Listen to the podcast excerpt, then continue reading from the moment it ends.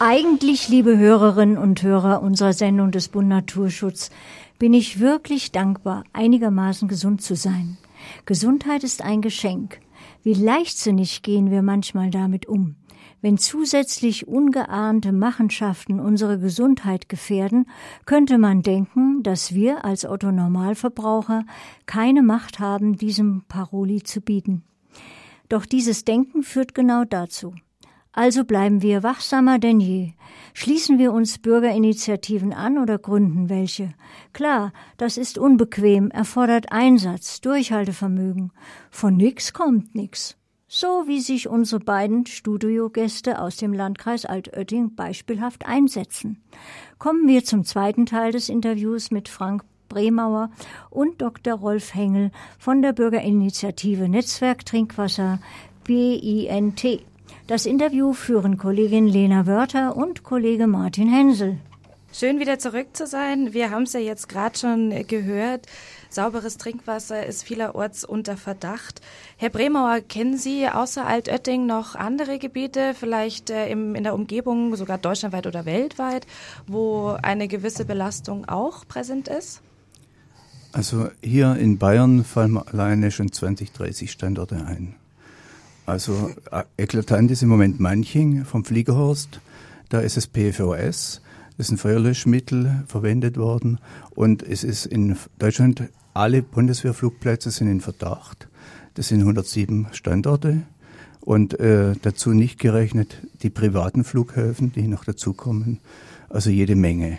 Und es ist nur jetzt das äh, Feuerlöschmittel an den Flughäfen. Dann kommt hinzu in Kuppenheim äh, Klärschlamme Schlemme von einer Papierfabrik. Das haben die Bauern auf ihre Felder getan. Das sind 100 landwirtschaftliche Betriebe betroffen und ganze Regionen. Die Grundwasserfahren gehen 20 Kilometer weit. Äh, dann äh, ja, es noch viele andere Standorte. Vorher, Herr Bremauer, haben wir darüber gesprochen, dass PFOA oder PFOS schädlich für den menschlichen Organismus ist. Ähm, wenn jetzt äh, Klärschlamm beispielsweise auf Felder ausgebracht wird, was können Sie was sagen? Was passiert da in der Bodenökologie? Was passiert mit Bodenlebewesen oder wenn es dann in die Oberflächengewässer gelangt? Was passiert mit aquatischen Lebewesen, mit Fischen, Mikroorganismen? Wolf, das besser du antwortest. Ja, so ganz genau bekannt ist es nicht. Ich meine, wir wissen, dass äh, PFOA und PFOS über Boden Lebewesen letztendlich in die Nahrungskette gelangen. Das können Fische sein, ja, und das geht, und es geht dann bis, bis zum Schluss, wenn man so will, in der Nahrungskette, ja. Der eigentliche Anlass für den Ausstieg aus, aus der Produktion von dem Zeug von 3M, so ist mir zumindest gesagt worden, war, dass man es in der Leber von Eisbären gefunden hat in der Arktis. Das heißt, da ist endgültig klar geworden, ja, dass man so etwas, egal ob es giftig oder nicht giftig ist, ist gar nicht die Frage. Sowas darf man nicht produzieren. Das ist eine Substanz, ja, die mehr oder weniger für die, die wird zwar vielleicht immer weiter verdünnt, ja, aber bleibt einem für die Ewigkeit erhalten, ja, so ähnlich wie der Atommüll, ja. In den USA hat man dann äh, gesucht nach unbelasteten Blutproben als Kontrollgruppe und da musste man bis in die Zeit vom Koreakrieg zurückgehen, weil da hatte man noch Blutkonserven aus den 50er Jahren, die waren noch unbelastet. Das heißt, wenn wir heute eine Belastung in einem menschlichen Organismus vergleichen wollen mit einer, ich sage jetzt mal Nullprobe, unbelasteter Organismus, dann muss ich in die 50er Jahre zurückgehen, um überhaupt äh, einen Vergleich ziehen zu können. Habe ich das richtig verstanden? Jawohl. Wir haben ja im Vorinterview, in dem vorproduzierten Beitrag, einen Vertreter vom Wasserwirtschaftsamt in München ähm, interviewt. Wie ist denn Ihre Erfahrung im Umgang mit den Behörden? Wie kommunizieren denn die Behörden bei Ihnen in Altötting ähm, das Problem dieser Trinkwasserbelastung? Also unser Landrat hat noch gesagt vor einem Jahr zu Silvester, es ist wie, rohes, äh, wie rotes Fleisch und Kaffee trinken, das PFOA. Und der Umweltchef vom Landrat hat äh, noch im Mai gesagt, äh, das Landratsamt hätte über die Belastung umfassend und ausreichend informiert Mitte der 90er Jahre. Das ist eine richtig freche Lüge. Ähm, Sie, Sie spielen wahrscheinlich darauf an, dass auch das Bundesamt für Risikobewertung, BFR, jetzt ja seine Einschätzung korrigiert hat. Ja, jetzt gibt es einen neuen TWI-Wert. Das ist der Aufnahmewert, was äh, gilt, was unbelastet ist. Und dieser Wert wurde um den Faktor 1750 reduziert. Und äh, wir haben Sorge jetzt äh, auch mit unserer Nahrungsmittelproduktion, weil unser äh, Blut ist sowieso schon vom Trinkwasser her belastet. Und äh, jetzt äh, machen wir uns Sorgen. Wir haben auch eine Ökomodellregion gegründet hier in Altötting im Landkreis. Wir wollen äh, grundsätzlich alle Gifte raushaben aus dem Trinkwasser und auch die Nitrate reduzieren und wollen auch darauf achten, dass die Brunnen erhalten bleiben, die noch gut sind, halbwegs gut. Äh, deswegen die Ökomodellregion. Mhm. Also wie Sie ja gerade schon angesprochen haben, Sie schauen also nicht nur auf PFOA, Sie haben doch auch noch weitere äh, Stoffe im Visier. Ja, das war der Gedanke von den Leuten vom Bund Naturschutz. Die haben uns da drauf gebracht, weil zuerst waren wir nur aufs PFA konzentriert und da kamen kluge Leute und haben gesagt, nee, nee, ihr müsst ein bisschen äh, großflächiger denken, äh, äh groß, größer denken, ja. Mhm. Und was sind, was sind so die, die anderen Stoffe, die Sie da anschauen? Kommen die auch aus der Industrie oder aus der Landwirtschaft? Wo sind die eher her? Die kommen zum größten Teil wohl aus der Landwirtschaft. Ja muss man ganz klipp und klar sagen. Und auch da weiß man im Einzelnen nicht, wie gefährlich sie eigentlich sind. Ne? Typisches Beispiel im Trinkwasser ist Glyphosat. Das wird also immer äh, unterschlagen. Ja. Und dann sind die verschiedenen Abbauprodukte vom Atrazin. Atrazin selber nicht mehr so stark, ja. Aber die Abbauprodukte sind immer noch im Trinkwasser drin, ja. Da erfährt man nichts, ja. Also für diejenigen unter den Hörerinnen und Hörern, die das nicht wissen, Atrazin ist ein Stoff, der unmittelbar mit dem Anbau von Mais verbunden ist. Wenn man das jetzt alles so hört, wie ist denn die, die Stimmung in Altötting gerade mit den Einwohnern, wenn Sie die Bürgerinitiativen haben? Äh, denken Sie, Sie kriegen was auf den Weg, Sie schaffen was? Sind Sie zuversichtlich? Also wir haben schon einiges erreicht. Äh, zum Beispiel, dass das Wasser in Kassel jetzt gefiltert wird durch Aktivkohle die Ökomodellregion. Wir sind im Gespräch und wir werden auch eingeladen. Also zum Beispiel von der Industrie waren wir neulich bei einem Umweltinformationstag und haben unsere Fahne hochgehalten und unsere kritischen Fragen gestellt in der Öffentlichkeit. Aber es ist schon traurig, 45.000 Leute haben das Zeug im Blut. Und wenn wir uns treffen, kommen mal 20 Aktivisten, bei großen Treffen 300.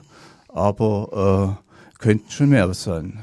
Ja, auch deswegen greifen wir das Thema ja heute auf, dass die Sensibilität in der Bevölkerung hier stärker wird, dass die Menschen mehr darauf achten, was im Trinkwasser drin ist. Aber ich habe jetzt doch noch mal eine Frage zu dieser äh, Filterung, die Sie angesprochen haben. Also Aktivkohlefilter würden funktionieren, aber wie sieht es in Altötting aus? Hat jetzt jeder Haushalt einen Aktivkohlefilter am Wasserhahn oder wie kann ich mir das vorstellen? Also ein paar Einzelne haben das privat gemacht, aber das ist ja nicht die Lösung, dass jeder privat sein Wasser filtert. Wir, wohl, wir haben Recht auf sauberes Trinkwasser und äh, es wird jetzt in, in die ganzen Gemeinden filtern ihr Wasser, wobei es werden neue Brunnen auch gebaut und im belasteten Gebiet. Und also ich persönlich finde das nicht für richtig. Also ich hätte gerne eine Gesamtplanung für das gesamte Gebiet und vielleicht eine Fernwasserleitung. Der Marcel Huber, der alte Umweltminister, hat es angedacht, aber jetzt seit dem Regierungswechsel äh, im Umweltministerium haben wir nichts mehr von gehört. Ja, aber da muss ich nochmal nachfragen, ist denn eine Fernwasserleitung ähm, wirklich eine gute Lösung? Weil, ähm, so wie Sie vorher ja auch gesagt haben, Sie beide, dass ähm, der Stoff allgegenwärtig ist. Das heißt, ähm, dort, wo das andere Wasser herkommt, ist ja vielleicht auch eine Belastung da. Bei uns ist die zentrale produzierende Fabrik.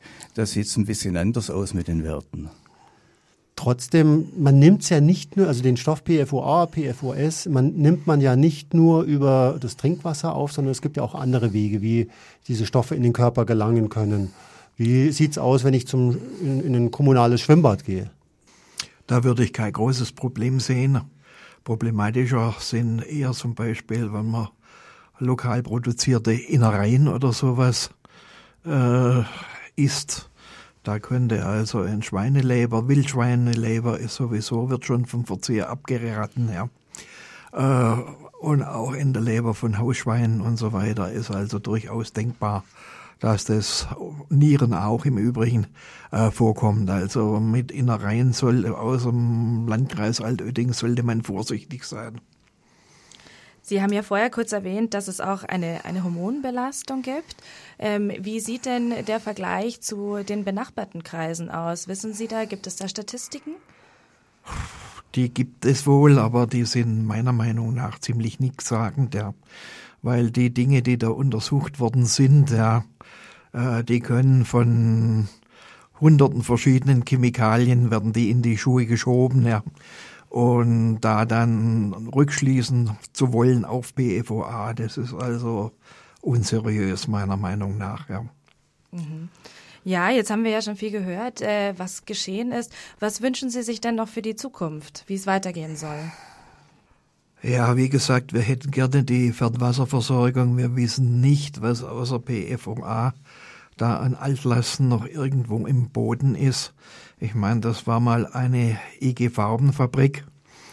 Und da gab's dann, ich nenne das immer die 8. Mai-Amnesie. Am 8. Mai um Mitternacht gab's keine Nazis mehr. Und da hat man keiner mehr gewusst, was da produziert worden ist. Ja. Und äh, die Aussagen, die da vom Werk gemacht werden, scheinen mir zweifelhaft wenn ich mich also an Zeitzeugenberichte von früher erinnere. Ja. Wenn jetzt ähm, Menschen sensibel geworden sind und ähm, sagen, das ist ein Thema, was mir doch nahe geht, wo können die sich informieren, wo können die sich hinwenden? Also zu, zuerst, wir haben eine schöne Homepage, äh, bind.bayern. Dann äh, Facebook-Gruppe gibt es auch, da wird auch diskutiert und alle Presseartikel stell, stellen wir rein. Dann gibt's in Manching eine ganz äh, aktive Bürgerinitiative, die heißt PFC Manching. In Kuppenheim gibt's eine. Ja, das fällt mir jetzt auf Anhieb ein. Aber das ist ja letztlich der Rat, der in vielen Situationen gilt. Man muss als Bürger einfach Augen und Ohren offen halten, sich informieren, weil allein auf das, was man, ich sage jetzt mal, über offizielle Kanäle zu hören bekommt, sollte man vielleicht nicht vertrauen, oder? Also wir haben das Vertrauen in unser Landratsamt verloren. Das hört sich allerdings sehr schade an. Es geht weiter mit unserem Menschenrecht auf sauberes Trinkwasser. Wie lässt sich dieses Recht in die Praxis umsetzen?